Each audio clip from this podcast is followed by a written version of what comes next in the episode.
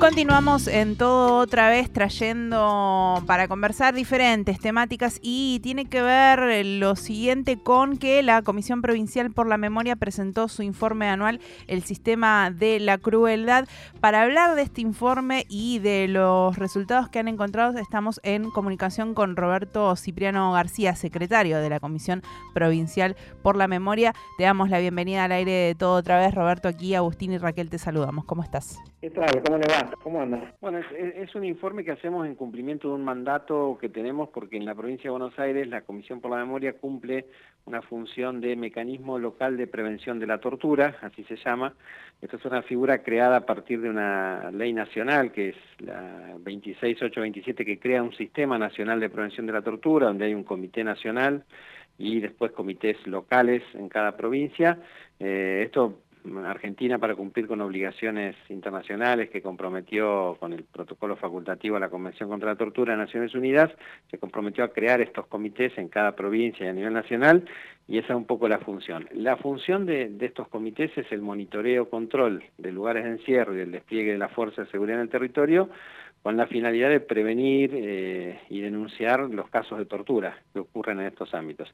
Así que durante todo el año nosotros hacemos un trabajo de monitoreo, recorremos cárceles, comisarías, centros de jóvenes, eh, neuropsiquiátricos, comunidades terapéuticas, eh, y centros de niñez, bueno, y de todo ese trabajo de monitoreo, de control, por supuesto que vamos interviniendo en los casos, eh, haciendo denuncias, presentando habeas corpus, hay una intervención sobre esas violaciones de derechos humanos que se relevan, y con toda esa información se construye este, este informe anual que es justamente un diagnóstico de la política criminal, de las políticas de niñez, salud mental, de, de seguridad, de justicia, de penitenciarias que pretenden ser un aporte al, Estado provincial para, bueno, justamente para, para la modificación de las políticas públicas que, que hoy en la actualidad en todos estos temas eh, son muy deficientes y con eh, generando graves violaciones de derechos humanos.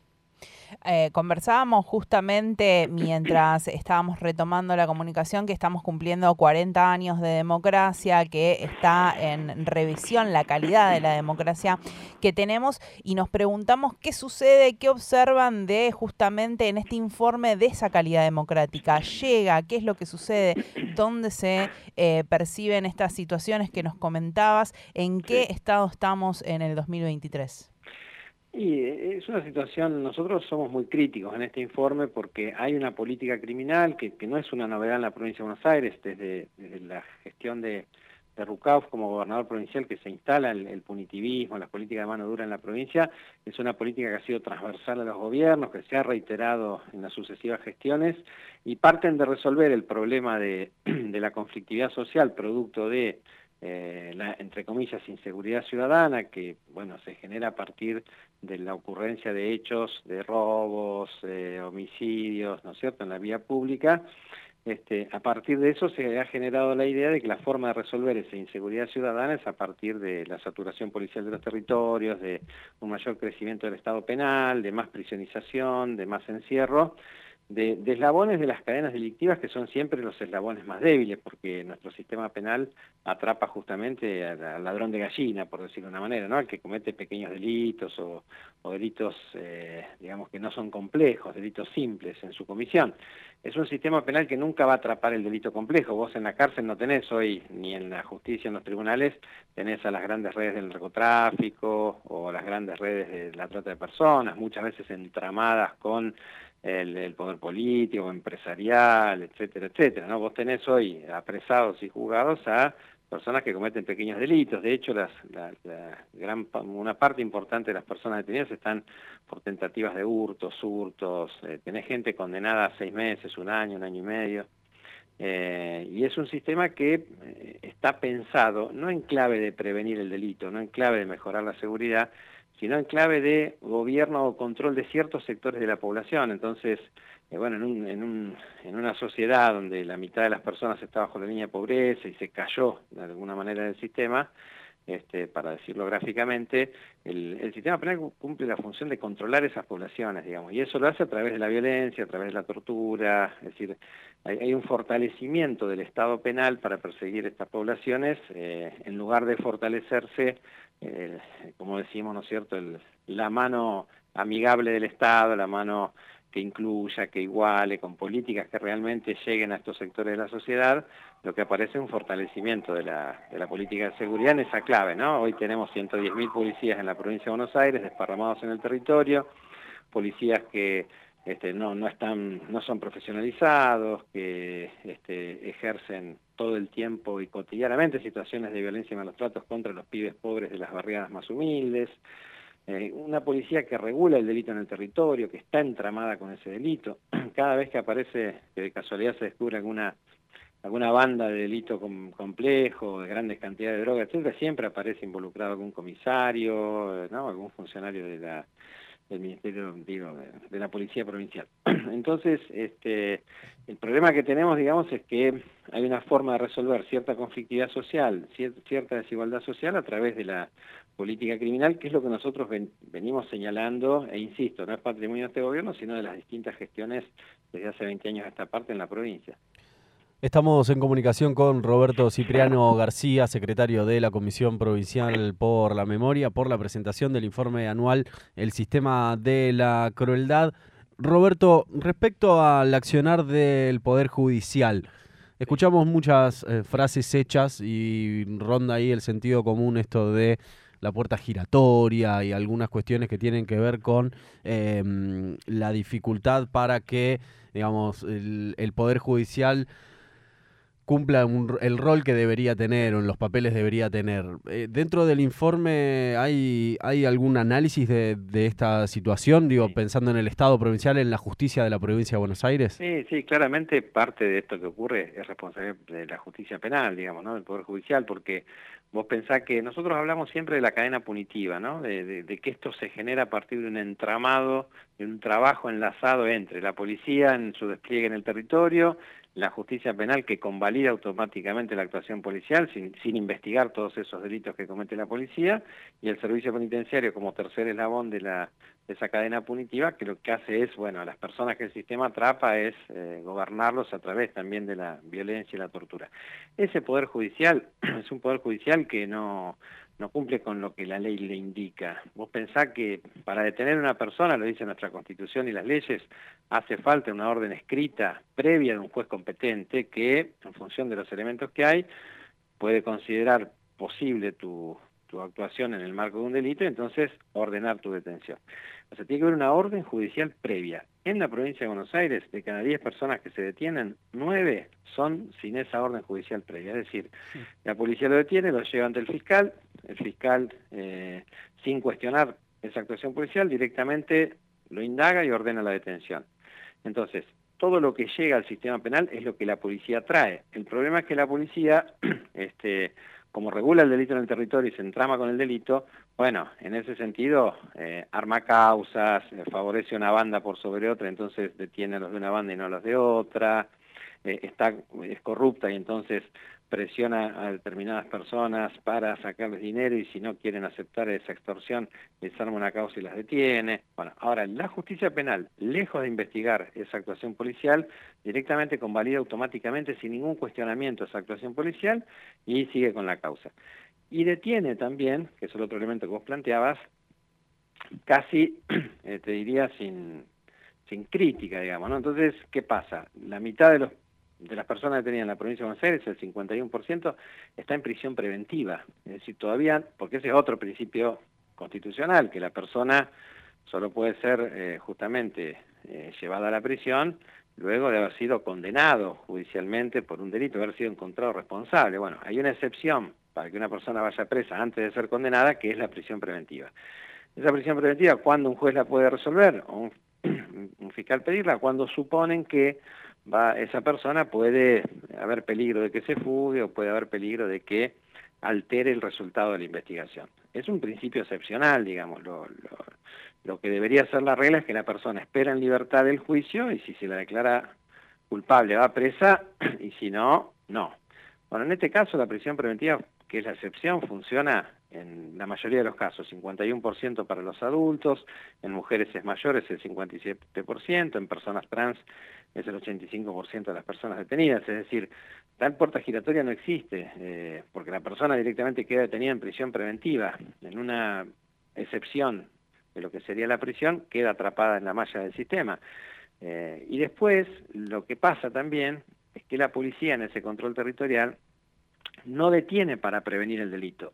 Vos pensás que la policía bonaerense el año pasado aprendió 222.000 personas en todo el año en toda la provincia, 222.000 personas. De esas 222.000, apenas un 17% va a tener después relación y va a ser eh, indagada la persona por un delito. Y apenas un 8% va a ingresar en el servicio penitenciario porque se eh, hizo un juicio abreviado y se la encontró culpable o porque eh, se le declaró la prisión preventiva.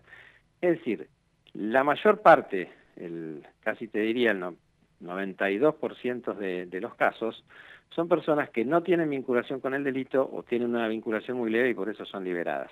Entonces, eh, la policía no está haciendo prevención del delito, lo que está haciendo es otra cosa cuando detiene a personas. Bueno, todo esto es lo que genera esta idea de que la justicia no funciona, de que la policía no funciona, lo cual es cierto, no funcionan en la clave que haría falta que funcionen, sino que, eh, bueno, es este funcionamiento que es para nosotros no está ajustado a derecho, no cumple con la normativa vigente y bueno, y genera el desbarajuste que genera. Roberto, y en el informe eh, se abordaron las cuestiones que tienen que ver con salud mental por un lado y por niñeces por el otro, porque venimos detectando ciertas eh, cuestiones, por ejemplo, en las granjas de rehabilitación que se denominan, hemos realizado algunas notas de em, situaciones gravísimas y que apuntan a, torturas terribles y también con el sistema de niñez. ¿Qué es lo que evalúan en el informe con estos dos sectores? Mira, eh, hay un problema serio así con la cuestión de la salud mental. Por un lado, la, política de salud mental tiene un aspecto que nosotros destacamos, que es que se viene cumpliendo con la ley de salud mental en la cuestión vinculada con el funcionamiento de los grandes manicomios públicos que hay en la provincia de Buenos Aires, se viene reduciendo la, la población alojada allí, son manicomios con gente que lleva detenida muchos años, 20, 30 años, eh, son realmente depósitos de personas con padecimiento mental. Eso ha habido una acción del gobierno destinado a mejorar esa situación, a achicarlos, a generar planes de externación, que las personas estén en casitas con acompañantes terapéuticos. Eso nosotros lo destacamos como algo positivo.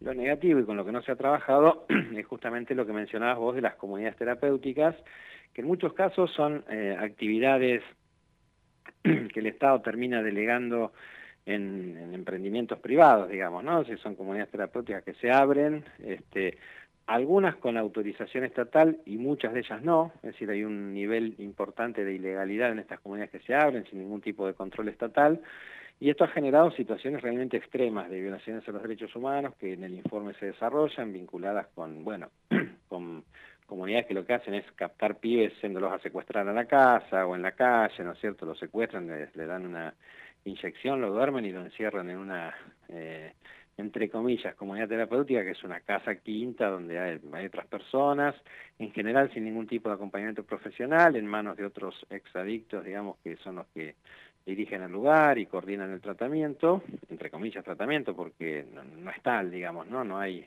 un abordaje terapéutico como debería implementarse. Y, bueno, ahí hemos registrado casos de, violencia extrema, ¿no? de golpizas, de aislamientos extremos, de situaciones de hambre, de malas condiciones de detención. Bueno, hubo un caso muy resonante también el, el año anterior, digamos, de, cuatro pibes que mueren en una comunidad allí en zona norte. Es decir, y este es un problema en el que el Estado tiene que hacer mayores esfuerzos porque no, no, no se está monitoreando, no se está controlando este, pese a que hubo un avance en la creación de un registro de comunidades terapéuticas eh, de parte de, del Ministerio de Salud Provincial, bueno, el, problema es que muchas veces no, no se registran y entonces no se sabe ni siquiera que existen, así que a partir de que nos enteramos, vamos, hacemos el control, el monitoreo y, bueno, denunciamos esta situación, ya el año pasado fueron cinco o seis comunidades que denunciamos, se clausuraron, pero bueno, muchas veces los mismos... Eh, empresarios que las tienen van a otro lado y la abren en otro lado, digamos, ¿no? Nos ha pasado también. Este, así que ese es un nicho de problemas importantes y todo lo vinculado con, en muchos casos en estas comunidades hay jóvenes, hay niños también alojados con adultos, sin ningún tipo de, de, nada, de división ni de, de trato particularizado. Y la, bueno, los centros de jóvenes también, eh, fundamentalmente los que están relacionados con el con el sistema de responsabilidad penal juvenil, los pibes, o sea, que llegan a partir de una causa penal, son cárceles para cárceles para jóvenes, ¿no? Son lugares que se han ido carcelizando y adoptando todos los todas las formas, regímenes de vida, prácticas de las cárceles de adultos y realmente las violaciones de derechos humanos son eh, estructurales, son muy graves, eh, golpizas, aislamiento, hambre, poco acceso a la educación o, o aprender algún oficio. Y en los dispositivos más vinculados con, eh, no con el sistema penal, sino con el sistema de promoción y protección de derechos, con el régimen este, que toma a los pibes que van a, un hogar asistencial por cuestiones de, pobreza, de violencia familiar, también en muchos de ellos hemos detectado que no hay realmente eh, lugares donde a estos pibes se los contenga, se los trate bien, eh, se los apoye para que puedan estudiar, que puedan organizar su vida, sino que son muchas veces lugares donde hay poca, eh, lo tratamental, digamos, no, no, no se desarrolla. Roberto, te agradecemos muchísimo por esta comunicación y también invitamos a que los oyentes, las oyentes vayan a comisión por la memoria.org y puedan ahí acceder al informe anual porque hay mucha información para ver con detenimiento. Muchísimas gracias, Roberto, por esta comunicación. Gracias a ustedes, como siempre. Un gran abrazo. Un abrazo pasaba Roberto Cipriano García, secretario de la Comisión Provincial por la Memoria, hablando del informe número 17 del Sistema de la Crueldad. Realmente repetimos, comisiónporlamemoria.org y ahí van a tener acceso al informe que además de tener eh, sistematizada todas estas, estas informaciones, hay gráficos, hay infografías para tener una visión ahí eh, detenida, así que invitamos a que vayan ahí.